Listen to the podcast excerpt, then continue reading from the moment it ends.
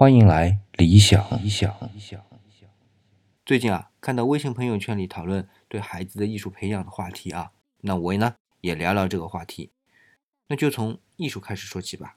很多人认为啊，宗教是艺术的来源，可是大家要知道，宗教本身是从远古的巫术演化而来的。大家如果感兴趣啊，可以翻一下易中天的《中华根》，里面呢有非常详细的描述。所以啊，我们可以说，艺术是来源于巫术，是原始社会人试图与天沟通的一种方法，也就是可以认为啊，是充满了灵性的。所以，艺术本身呢，也是充满灵性的。那这种灵性呢，是没法用标尺去衡量它的。那说到这儿呢，我们就回头再来看孩子的艺术培养。我是建议大家不要用机械的那种考级啊，或者说什么分数啊来进行评价，而更多呢，去引导孩子用心去感受。只有这样，才回到了艺术的本源，才能真正的培养出孩子的艺术气质。